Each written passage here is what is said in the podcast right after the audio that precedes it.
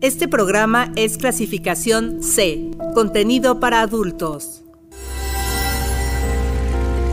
Conocer, disfrutar y aprender. Aquí en 99.g. El sexo se oye bien.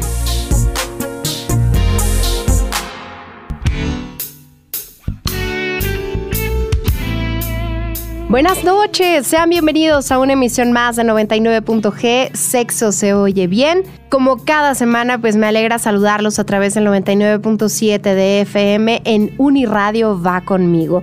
Yo les doy la bienvenida a este espacio, invitándolos a que se queden con nosotros y nos acompañen. Mi nombre es Lorena Rodríguez y les quiero recordar que si ustedes no tienen una radio cerca, pues pueden escucharnos a través de la página de Uniradio, uniradio.uamx.mx o pueden pedírselo a su bocina inteligente para que los enlace con nosotros. Oigan, pues a veces esperamos que una pareja nueva sepa qué hacer sexualmente y luego ocurren decepciones cuando el sexo no se siente tan bien como uno esperaba. Entonces, pues cada persona es diferente y sin importar qué tanta experiencia tenga la pareja, puede que no tengan idea de lo que nos excita. Es por ello que es bueno que le contemos, que nos hace sentir bien, que nos gusta mantener una buena comunicación. Incluso si tú o tu pareja llevan juntos un tiempo, pues es bueno, porque lo que, eh, lo que los hace sentir bien y lo que les interesa puede ir cambiando con el tiempo. Entonces no habría que perder esta comunicación. Eh, y de alguna manera, pues ir descubriendo cuáles son los límites y, y esto ayuda también a construir una relación sana, a tener una vida sexual más satisfactoria. Es por ello que el tema de hoy aquí en 99.g es cuatro consejos para hablar de sexo con tu pareja. Para platicar de todo esto nos acompaña el psicoterapeuta sexual Rafael Agustín Velázquez de León. Gracias Rafa por acompañarnos. ¿Cómo estás? Bienvenido. Hola Lore, buenas noches. Buenas noches a todos, todas y todes. Eh, gracias por la invitación, un programa más y, bueno, un, programa que deseo sea muy nutricio, que sea algo que pueda ir aportando a la vida de las parejas y a la vida de las personas en general para el disfrute, para la conexión y para el bienestar. Pues sí, ya nos estarás contando y dando ahí como esta guía en la que podemos comunicarnos adecuadamente con nuestra pareja en temas de sexualidad. Antes yo quiero invitar a toda la gente a que nos escriba. Pueden, eh, bueno, pueden llamarnos al teléfono en cabina que es el 722-270-5991 o podemos recibir mensajes de texto y de WhatsApp al 7226 49 72 47 o en Twitter y en Facebook. Ustedes nos encuentran como arroba 99.g. Leemos sus comentarios y nos gusta siempre saber y conocer sus opiniones. Además recuerden que como cada jueves pues está ahí la encuesta a través de Twitter con respecto al tema de hoy. Y antes de, entrar de lleno con este tema, pues vamos a escuchar una canción. Es el turno de Fletcher and Drunk, que es una cantante y compositora estadounidense y que tuvo mucho éxito con este sencillo que se lanzó en el 2019 y que este sencillo, primero además, eh, eh, estuvo ahí en las listas del Billboard Hot 100 y alcanzó el número uno en la lista viral de Spotify en Estados Unidos. Eh, se lanzó en una obra extendida como You Ruined, New York City for Me. Y, bueno, pues la canción fue la canción de mayor crecimiento en la radio pop para un artista nuevo desde el 2014. De hecho, Spotify la clasificó como, una de las mejores canciones pop del 2019. Vamos a escucharla y ya regresamos. Aquí comienza 99.g. Sexo se oye bien. Wish I could get a little drunk so I couldn't call you at five in the morning. I wouldn't fuck you. Honestly, this party's over. Everyone here should have gone home, but I'm afraid of being sober. Cause the first thing I do when I'm alone, I start touching myself to the photos that you used to send me. I should have deleted, but kept it a secret. Is that crazy to do? So I squeeze out the lime on the ice on my drink, and the juice hits the cut to my fingers. It still doesn't burn as much as the thought of you. Wish I could get a little undrunk so I couldn't call you at five in the morning. I would unfuck you, but some things you can't undo. I wish I could unkiss the room full of strangers so I could unspite you, unlose my temper. But some things you can't undo, and one of them's you. I'm afraid to turn the lights on. I don't wanna face this real.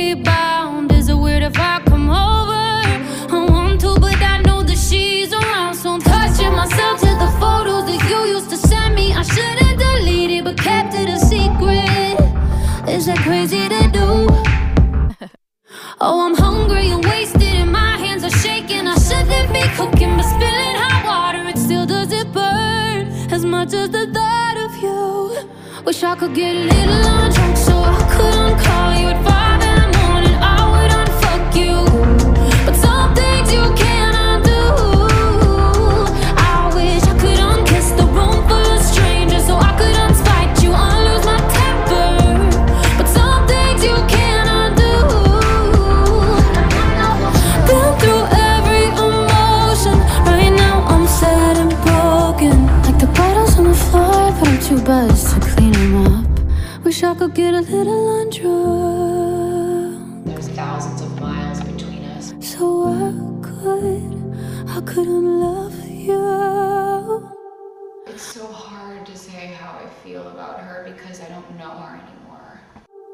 Wish I could get a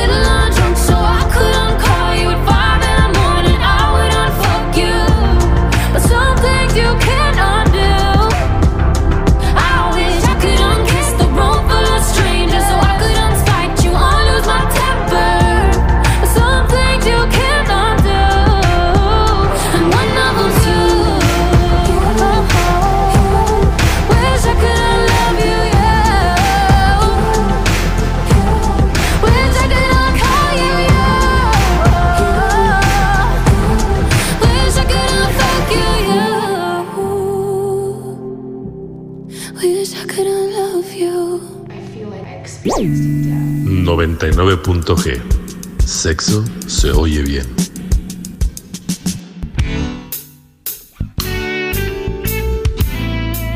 Ya regresamos aquí a 99.g, Sexo se oye bien. Hoy vamos a estar platicando quédense con nosotros porque eh, el tema es cuatro consejos que nos va a estar dando nuestro especialista Rafael Agustín Velázquez de León, cuatro consejos para hablar de sexo con la pareja.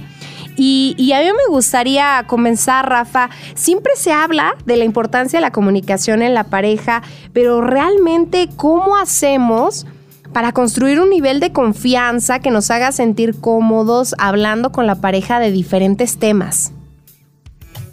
Sí, bien lo dices, Lore. Eh, es un tema como tan, tan de plática de café, tan coloquial y tan frecuente, que pareciera que es algo que tendríamos que saber o que tendríamos que manejar. Pero lo, lo cierto es que es un tema bastante complejo, es un tema eh, no sencillo, que tiene muchas implicaciones y eso es lo que lo hace tan difícil a veces.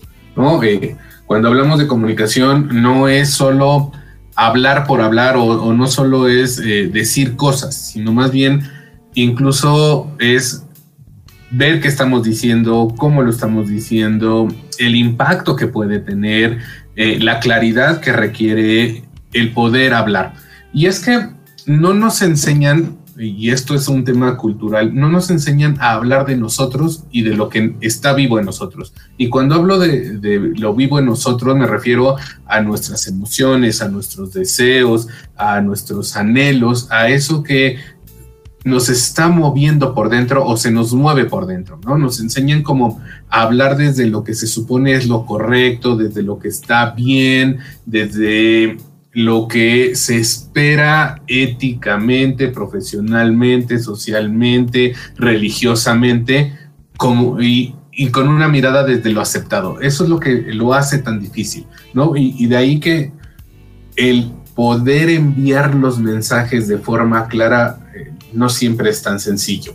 Eh, es como si supiéramos hablar de, del contexto, de lo correcto, pero no de nosotros. Y ahí es donde nace el, el, primer paso, me parece, o el paso más importante de toda comunicación. Saber qué me está pasando, qué estoy necesitando y qué puedo pedirle a la otra persona.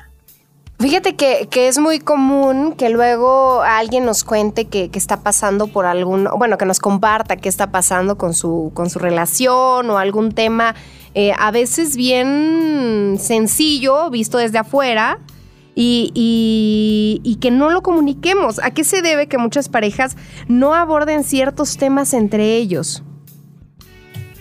A esto mismo que, les comentaba, que no siempre lo tenemos claro Y si no lo tenemos claro en nosotros, es muy difícil poderlo poner claro para la otra persona.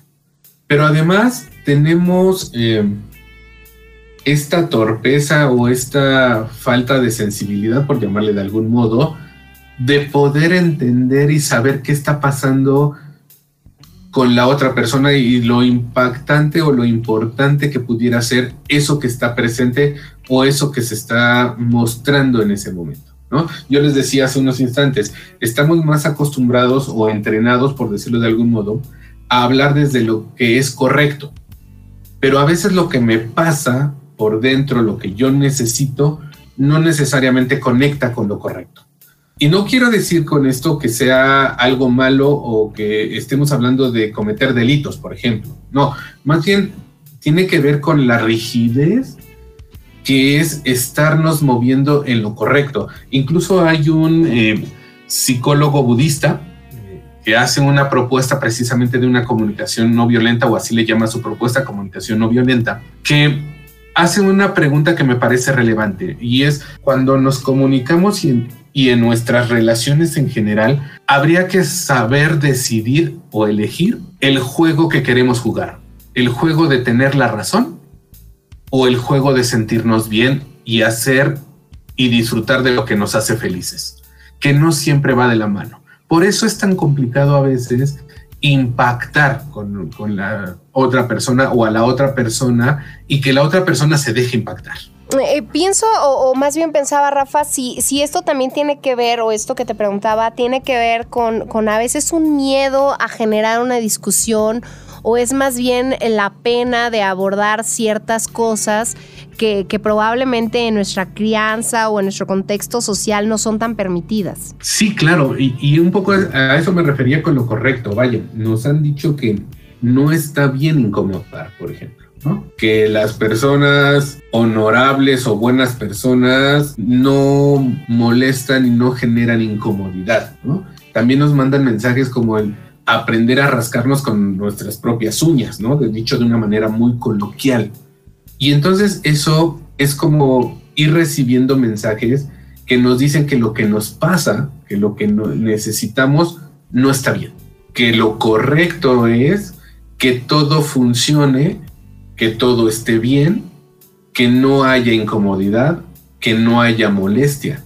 Porque incluso cuando hablamos de emociones, por ejemplo, de emociones básicas, eh, como tan básicas como puede ser el enojo, el miedo, la tristeza, el desagrado, son emociones que hemos catalogado y evaluado como negativas. Y cuando le ponemos esa etiqueta de negativo de no permitido queda fuera del rango. Y entonces, ¿cómo es que yo te puedo mostrar mi enojo? ¿O cómo es que yo puedo hacer algo para que tú te enojes o para que tú te sientas triste o para que sientas miedo?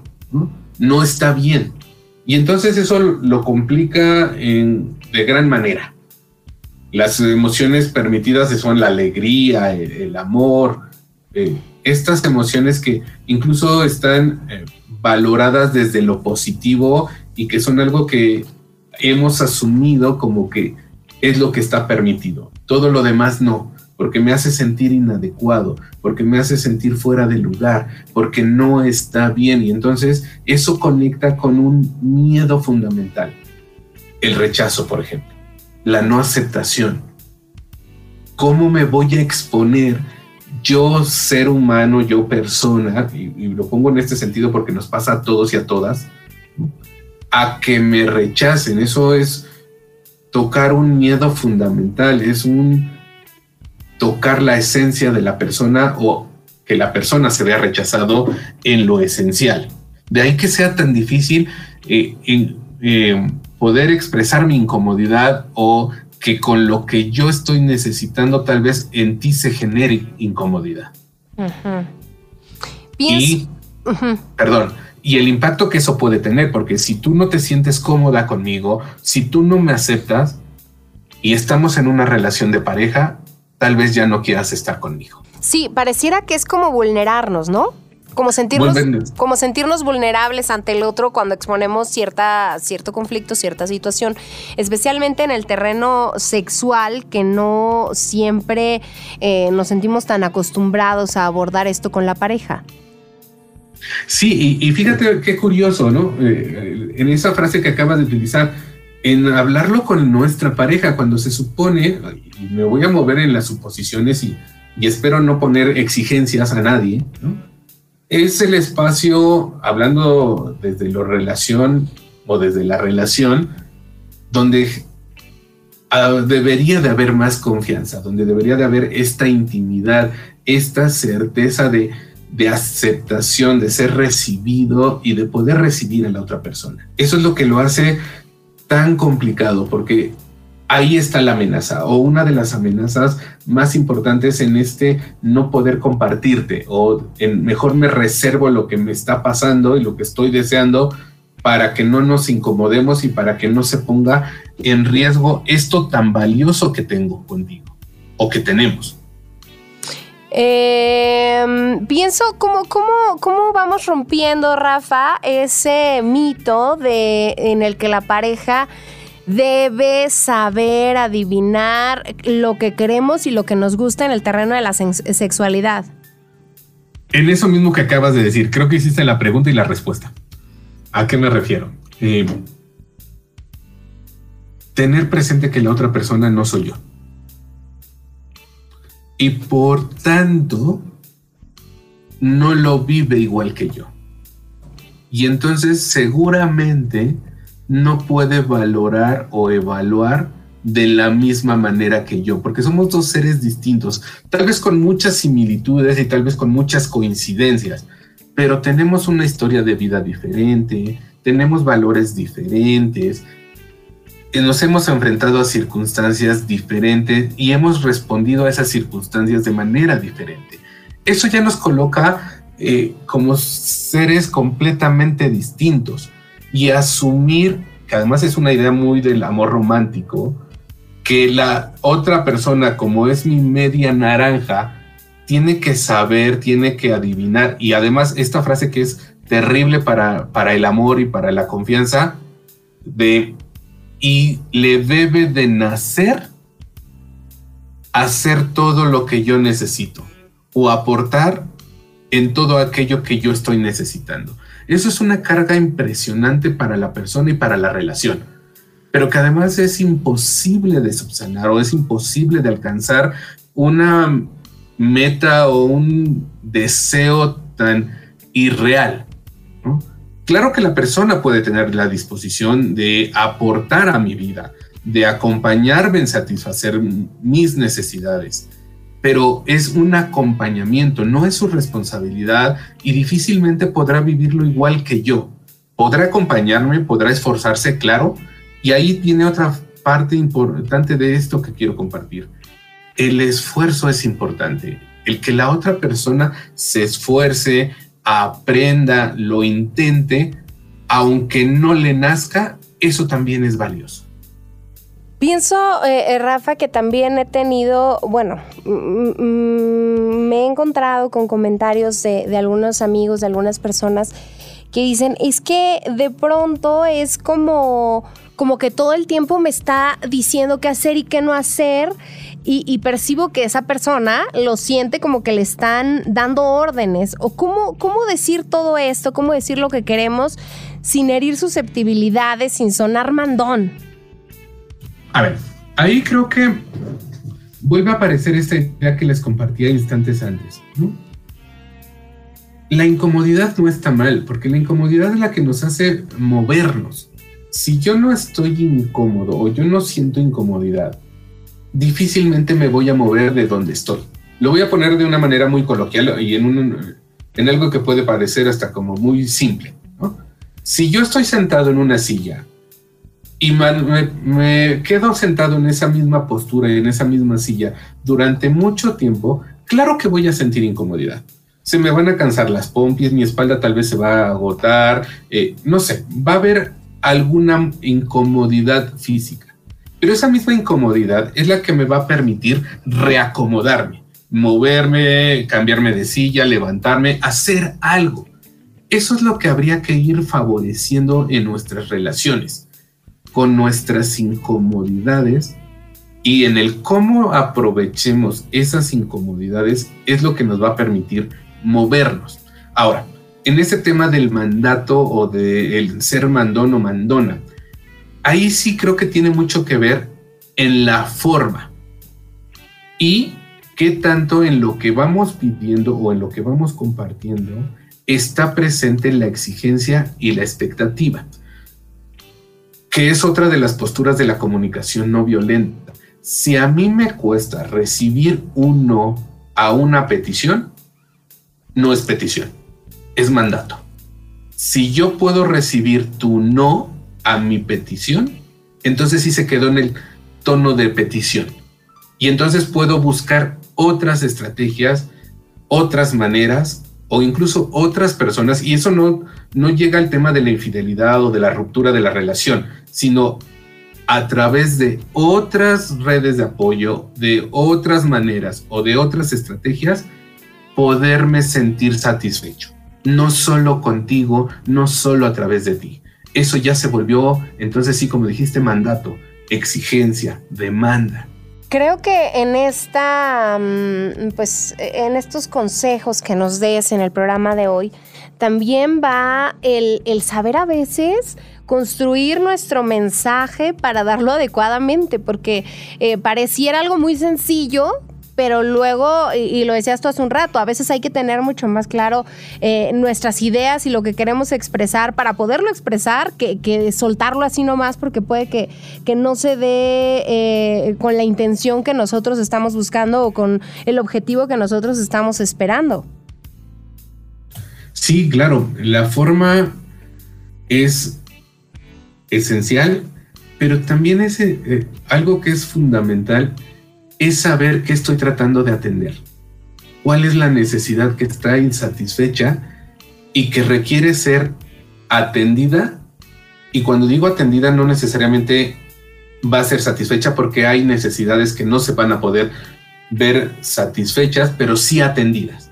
De ahí que sea tan importante el poder identificar qué es lo que me está sucediendo, qué es lo que está vivo en mí y que estoy necesitando para entonces poder solicitarlo o buscar la estrategia para que se vea atendido. No sé, lo voy a poner un poco en el contexto ya del plano de lo sexual o de lo erótico, ¿no? Tal vez si mi frecuencia del deseo o mi deseo por tener encuentros eróticos, por sentir placer, es más intensa o más frecuente que mi pareja, y esa es mi necesidad, no necesariamente toda la carga va a ir a mi pareja, ¿no? Pero puede haber otras formas, estrategias y esfuerzos incluso de mi pareja para atender mi necesidad. Y entonces, si esa necesidad viva en mí, si eso insatisfecho en mí, se ve atendido y se, y se vive como algo importante, ya no será desde el sufrimiento, sino ya desde la aceptación, desde el entendimiento, desde el acompañamiento. Pero a veces eso es muy complicado y la flexibilidad que también eso exige, porque ahí entonces los dos miembros de la pareja se esfuerzan, ceden y aportan, no solo uno u otro. Yo sé que, esto va a llevar ahí un proceso porque además lo, titulamos como cuatro consejos para hablar de sexo. Pero, eh, Rafa, ¿cómo le digo a mi pareja lo que me gusta sexualmente? Perdón, creo que una manera que puede ser como muy útil, primero necesitamos saber qué es lo que estamos necesitando o qué es lo que está insatisfecho en nosotros. Y para ello algo que puede ser muy útil como referente es el poder ir identificando nuestras emociones. Nuestras emociones son estos actos, reflejos o estas reacciones que nos van indicando qué es lo que está vivo y qué es lo que está tal vez por ello insatisfecho o no atendido y que estamos necesitando, válgame la, la redundancia. Si yo puedo ir teniendo esa claridad, entonces puedo ir pidiendo eso que estoy necesitando. De una manera tal vez más eh, directa, más honesta, más concreta, pero además también sabiendo que mi pareja no tiene la responsabilidad de atenderme y satisfacerme, que me acompaña, que tal vez puede esforzarse y desea esforzarse porque le interesa lo que está pasando conmigo. O no. Y entonces ahí yo tomo la, la responsabilidad de lo que está vivo en mí y busco las estrategias para yo poder sentirme atendido, satisfecho, con bienestar.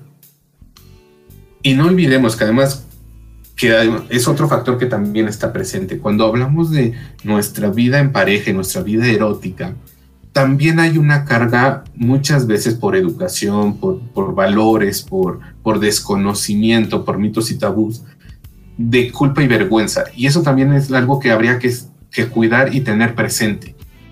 ¿Qué tanto de lo que hago o dejo de hacer no necesariamente es porque no lo deseo porque no pueda estar dentro de mis valores, pero tal vez me han dicho que no está bien o que no me toca o que eh, es algo pecaminoso o que es algo vergonzoso. Y cuando está presente la vergüenza es algo muy complicado para la persona porque la vergüenza toca con la esencia de la persona, es como un sentirme inadecuado, es un no está bien. Y si no está bien, entonces vuelve a aparecer esta amenaza o esta posible amenaza de te pueden rechazar, te pueden abandonar, puedes quedar excluido, no vas a ser aceptado. Pues sí, yo creo que, que, son muchos factores de los cuales vamos a ir, ir, platicando a lo largo de este programa. Yo les recuerdo que hoy estamos hablando de cuatro consejos para hablar de sexo con tu pareja. Vamos a hacer una pausa, ya volvemos. Cuando hablen de sexo, tu pareja y tú seguramente podrán conocerse mucho mejor. Lo importante es compartir preferencias, deseos, necesidades o incluso las cosas que no les gustan. Esto te ayudará a conocer mejor lo que el otro quiere y también lo que tú prefieres. También te recomendamos que mantengas una mente abierta, pues en el terreno de la sexualidad todos podemos desear cosas distintas. Si tu pareja siente atracción por algo que tú no, de igual manera vale la pena escuchar y entender si pueden coincidir en algún punto. Este programa es clasificación C, contenido para adultos. 99.g. Sexo se oye bien. A veces en las relaciones de pareja parece que debemos pensar igual en todo, pero esto no es cierto, y hablar de sexo puede ser una buena oportunidad para reconocerlo. Es importante aprender a escuchar, respetar las diferencias y encontrar puntos medios entre nuestros intereses, donde ninguna de las partes deba sacrificar de más.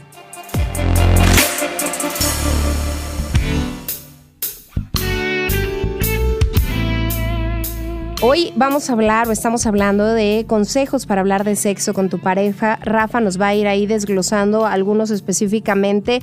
Y, a mí me gustaría que nos dijeras, Rafa, ¿cuál es el primer consejo que nos darías en esta guía de hoy para hablar de sexo con la pareja?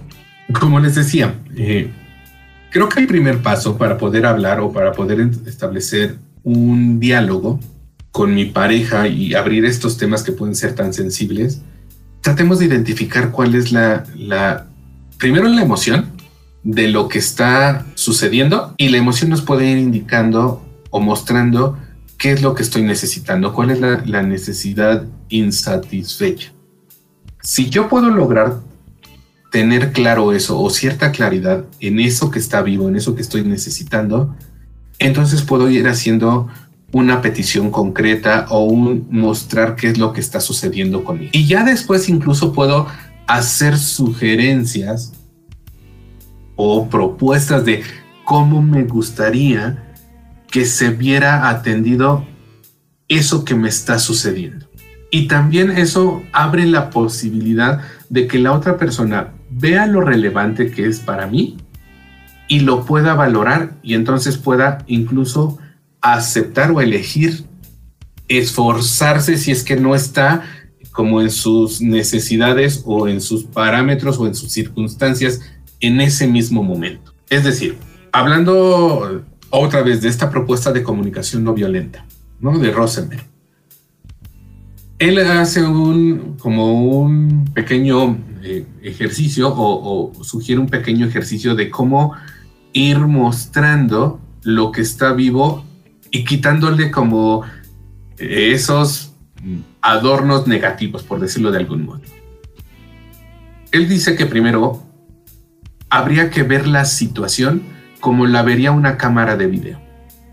Es decir, como ver qué es lo que está sucediendo en la circunstancia, en ese momento, en lo que está pasando y describirlo de tal manera que solo es como ir describiendo o hablando de lo que está presente, de lo que es evidente, de lo que es visible, evitando emitir juicios de valor, por ejemplo, ¿no? Eh, quitándole ese peso y esa violencia del juicio, de la interpretación. Cuando logramos describir lo que está pasando, entonces podemos pasar al, al siguiente, dar el siguiente paso, que es entonces ver qué emoción, qué es lo que me está sucediendo a mí, cómo me estoy sintiendo. Enojado, triste, decepcionado, insatisfecho. Cuando logro ver la emoción, eso me puede conectar si yo entiendo qué me dice la emoción con la necesidad. Por eso es importante saber qué nos pide cada emoción. Voy a hablar de las emociones básicas cuando hay enojo y todas sus ramificaciones, ¿no? que como puede ser la furia, la ira, se habla de un obstáculo. Hay algo que estoy evaluando en la circunstancia que me conecta con el obstáculo o con algo está obstaculizando poder acceder a eso que estoy necesitando, a eso que estoy valorando. Entonces, si hay enojo o sus ramificaciones, es que percibo algo que me va a dejar insatisfecho, un obstáculo que no me va a permitir satisfacer algo valioso. Si hay tristeza y sus ramificaciones, melancolía, esto que va más de la mano con la, emoción de la tristeza, lo que está presente seguramente o muy probablemente es necesidad de conexión, cercanía si hay miedo, el miedo se conecta o lo que nos muestra es algo está amenazando esto que está siendo valioso para mí. Si hay desagrado o asco, como lo manejan como emoción básica, es esto también está siendo algo amenazador para mí. Y entonces si yo puedo tener presente eso, y aquí es donde voy a necesitar que nuestros radioescuchas y nuestras radioescuchas lo vayan traduciendo a sus particularidades y peculiaridades y a sus relaciones. Y yo tengo presente que el enojo me conecta con un obstáculo, que la tristeza me conecta con la necesidad de conexión, de apapacho, ya tengo cuál es la necesidad. Y entonces puedo pedir, oye, ¿estarías dispuesto o dispuesta a aportar, a esforzarte, a intentar, a acompañarme en esto? Pero ojo, esta frase es importante. ¿Estarías dispuesto o dispuesta? Eso le quita exigencia. Y entonces la persona, la otra persona puede elegir y entonces puede aparecer el sí o el no, o el de esta manera, o hasta aquí, o probemos, o no sé, otras alternativas que le pueden ir dando atención a lo que estoy necesitando. Mm, Rafa. Y es. Sí. ¿Cómo, ¿Cómo se cuida la relación? ¿Cuáles son estos detalles que van nutriendo la relación? Porque a veces nos imaginamos que, que todo tiene que ser como, como en esta primera etapa de enamoramiento, donde hay a lo mejor este, sorpresas, eh, no sé, las parejas que lo acostumbran, este, flores, regalos, eh, cenas. Eh, eh, ¿cómo, ¿Cómo más allá de estas cosas que pueden sonar estereotipadas o que, o que muchos pueden haberle funcionado en una primera etapa de, enamoramiento, cómo las cosas pueden ir más allá en el cuidado de ciertos detalles que van nutriendo nuestra relación día con día? en identificar qué es lo que estoy necesitando detrás de esas acciones o de esas formas. Porque, por ejemplo, la flor, eh, la invitación a salir, eh, eh, el, el detalle, ¿no? Va atendiendo necesidades valiosas en nosotros. El cuidado o la necesidad de cuidado, la necesidad de aprecio, la necesidad de ser tomado en cuenta, de sentirme valorado, de sentirme importante, de, no lo sé, ¿no? De cariño. Si yo tengo presente que más allá de la acción o del detalle, lo que se está viendo es atendida una necesidad valiosa en mí, yo puedo ir pidiendo y también buscando cómo atender esa necesidad en mí y también puedo ir viendo lo valioso que puede ser la necesidad o cómo tal vez no está cubierta la necesidad y está siendo importante en mi pareja. Porque además, esto que me hablas de, la etapa del enamoramiento y, de estos detalles que, que, son como muy trillados, como tú creo lo dijiste, o estereotipados, tienen una tienen una intención y están atendiendo algo que en ese momento está siendo valioso para la persona que está haciendo estas acciones o que está llevando a cabo estas conductas. Está atendiendo su necesidad de cercanía, de eh, aceptación, de pertenencia. Por eso se mueve, por eso puede encontrar estas estrategias que se, tras, eh, se traducen en detalles. Y cuando hace clic con la persona que está necesitando también recibir para atender eso que está tal vez vivo e insatisfecho, se da la coincidencia. De ahí que sea tan importante el poder ir viendo mis necesidades. Más allá de la exigencia, es, es diferente el exigir o incluso el comparar, porque antes eras así, ahora ya no. El qué estoy necesitando. Perdón, Loreto. Eh, te iba a preguntar si esto de cuidar la relación, de, de, saber qué estoy necesitando, es parecida a la idea que, que, luego se repite constantemente de mantener la llama con la pareja, de, de mantener ahí como, como esta, eh, esta química con, con el otro. Aquí seamos cuidadosos, o un poco la invitación sería que seamos cuidadosos. Porque ese encender la llama o ese eh, alimentar puede tener como muchas connotaciones. Si se trata de para que estemos bien, para que los dos disfrutemos, para que los dos veamos atendidas o satisfechas nuestras necesidades, eso claro que es muy valioso. Si es desde el y tu responsabilidad o tu papel como mi pareja es atenderme, ahí yo pediría que fuéramos cautelosos y cuidadosos. Porque entonces ahí lo que estamos haciendo es movernos desde la exigencia y no responsabilizándonos de nosotros. No perdamos de vista esto. Cuando estamos en una relación de pareja, no estamos con la otra persona para que la otra persona cubra nuestras necesidades.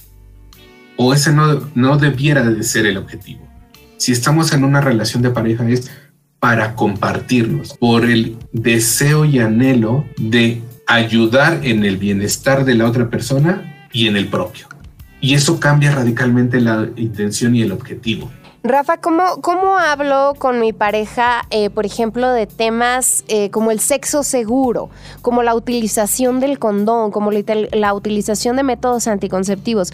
Creo que hemos sabido de muchas historias o de muchos casos en donde, pues es que yo pensé que tú ya sabías o que tú te estabas cuidando o yo pensé que tú traerías los condones, ¿no? Simplemente. Voy a, voy a parecer tal vez el día de hoy como redundante y como insistente pero otra vez desde mi necesidad. Si mi necesidad, por ejemplo, es de seguridad, es, cuidar de mi salud y yo lo tengo claro, entonces yo puedo pedir y no dar por hecho necesariamente. Si yo me siento seguro o segura pidiendo un certificado de salud de que no, tiene, no hay infecciones de transmisión sexual y además de que me siento seguro y así atiendo mi necesidad de seguridad y de salud, de autocuidado y de cuidado con el uso del condón o con el uso de algún otro método de anticonceptivo y lo asumo como algo valioso y sé que eso está presente en mí como un deseo, como una necesidad, como un anhelo, tiene valor. Y entonces le voy a dar el valor que eso. E incluso si es tan valioso para mí, no me va a permitir arriesgarme porque voy a estar cuidando de mi, de esto que está insatisfecho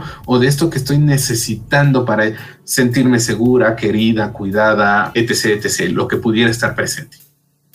Y entonces, claro que lo puedo abrir. Si la otra persona lo puede recibir o no lo recibe o si no lo valora, incluso eso me muestra si es la persona con la que puedo compartir mi erotismo, este momento de intimidad, este momento de placer.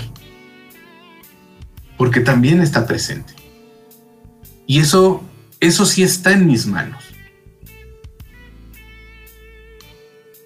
No necesariamente en las manos de la otra persona, que a veces eso es como lo, tan complicado que, dejamos o asumimos como responsabilidades de algo que me toca a mí, a otra persona o a otras personas.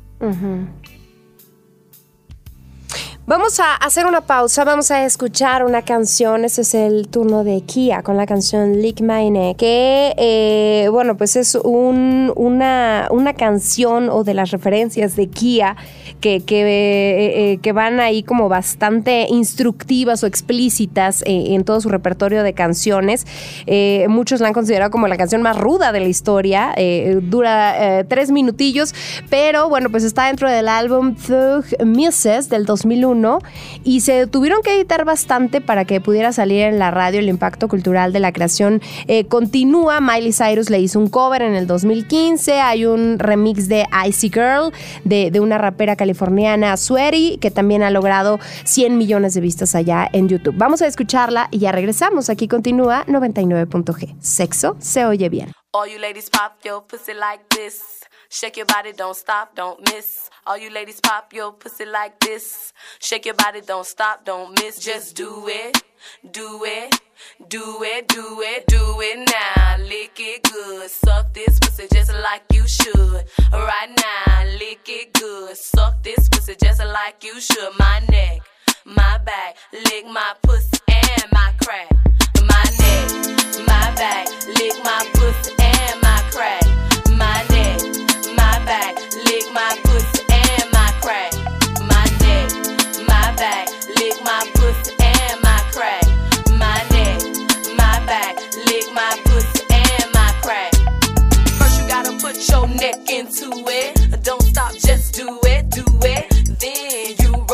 Tongue from the crack back to the front. Then you suck it all till I shake and come, nigga.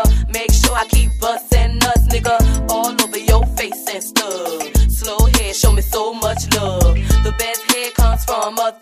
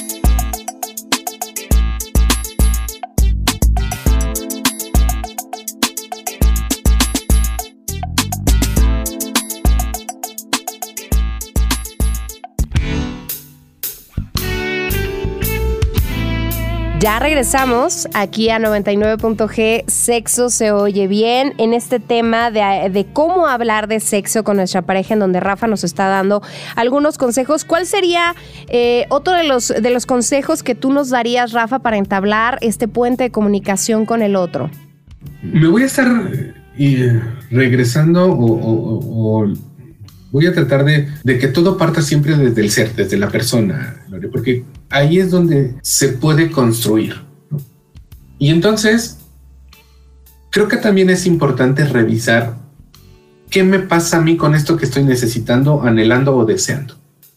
Si lo veo valioso, si no lo veo valioso, cómo lo estoy juzgando incluso. Porque eso es lo que también me va a permitir eh, sentir la confianza de poder compartirlo si yo no lo veo como algo valioso o lo vivo desde la vergüenza o desde la culpa, difícilmente lo podré expresar.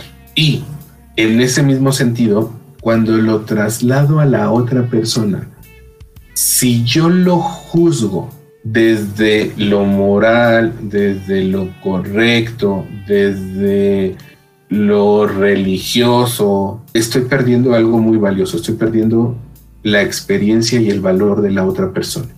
Por eso es, creo que este sería otro consejo o, otro paso que eh, me parece valioso. No juzguemos, no etiquetemos. Eso ya toca o está del lado de la violencia y rompe la conexión. Y difícilmente entonces podré empatizar con la otra persona. Rafa, ¿cómo se cuida y mantiene la conexión con la pareja? Por conexión nos referimos, aquí irían dos preguntas, eh, eh, ¿cómo se, se cuida y se mantiene esta conexión? Pero si por conexión nos referimos a la química sexual o es una conexión en todos los sentidos. Mira, en este sentido, o cuando yo el día de hoy he hablado de conexión, es en esta cercanía de persona a persona, en este saberme aceptado, en este confiar en la otra persona y que la otra persona, o tener la certeza de que la otra persona está ahí para mí, conmigo. En esa conexión o a esa conexión me refiero. No solo en la química, por llamarlo de algún modo, que puede haber en nuestros encuentros eróticos, porque a lo mejor podemos funcionar eróticamente muy bien y conectarnos eróticamente muy bien pero eso no significa que nos conectemos emocionalmente o desde la intimidad o desde la cercanía o desde la confianza fuera de una cama o de un encuentro erótico. Si alimentamos la conexión, entonces nos podremos conectar de todas las maneras posibles o de muchas maneras posibles. Pero esa conexión de, de persona a persona, de ser a ser, donde sé que soy valioso, donde la otra persona se sabe valiosa y yo la valoro valiosa en esa conexión. Eh, ¿Por qué, ¿Por qué, Rafa, y sumado a todo lo que nos has estado diciendo, el respeto, la cero violencia de cualquier tipo con la pareja es importante en esta construcción de, de la comunicación?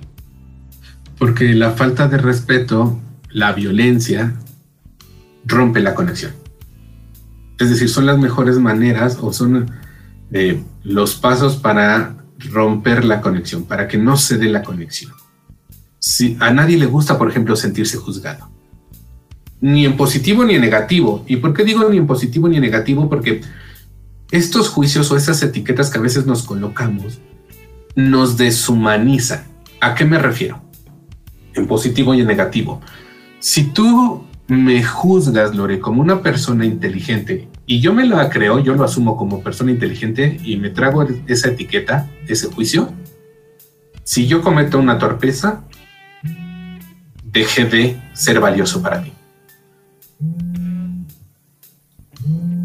O incluso para mí mismo, porque me asumí como solo un rasgo, como solo una característica. Por eso el juicio puede ser tan violento, y digo, creo que está de más hablar de los juicios negativos, tonto, estúpido, etc, etc, ¿no? Pero esa es eh, la parte dolorosa del juicio en general, que nos deshumaniza, que solo nos coloca en un pequeño espacio que puede ser muy cuadrado y que si nos salimos de ese espacio, perdemos nuestro lugar, perdemos nuestra valía.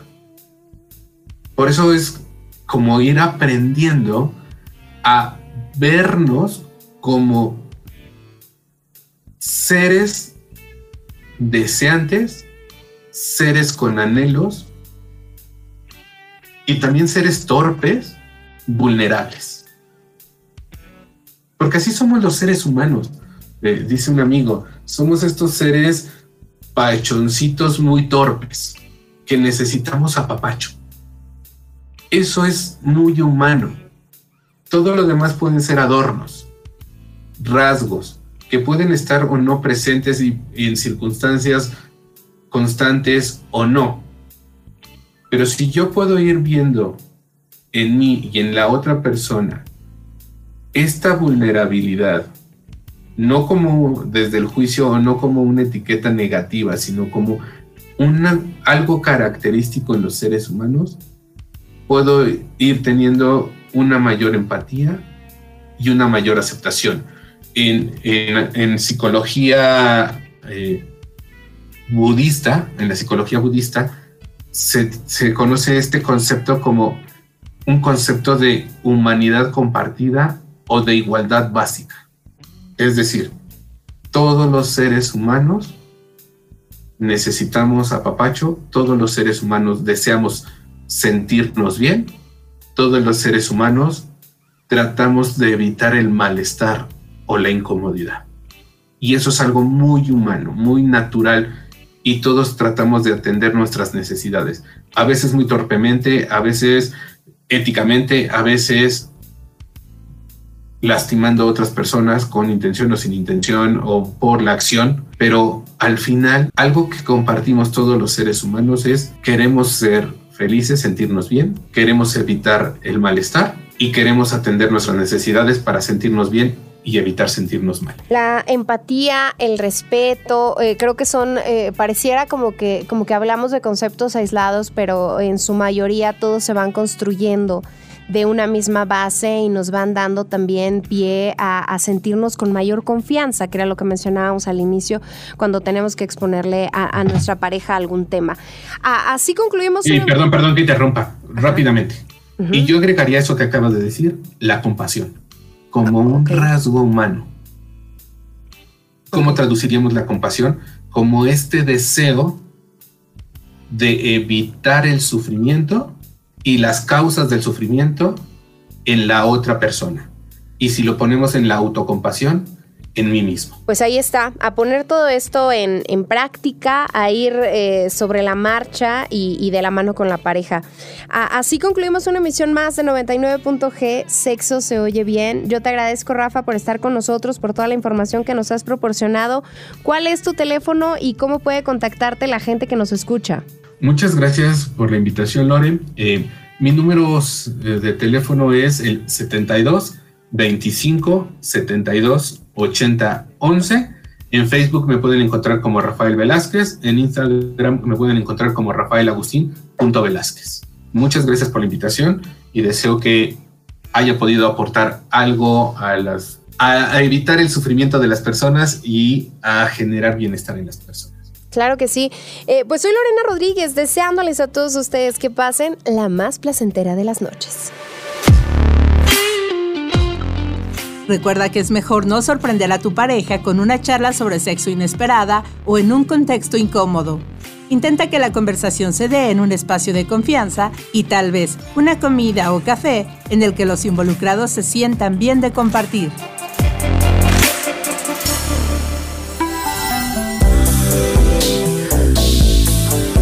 Gracias por su preferencia.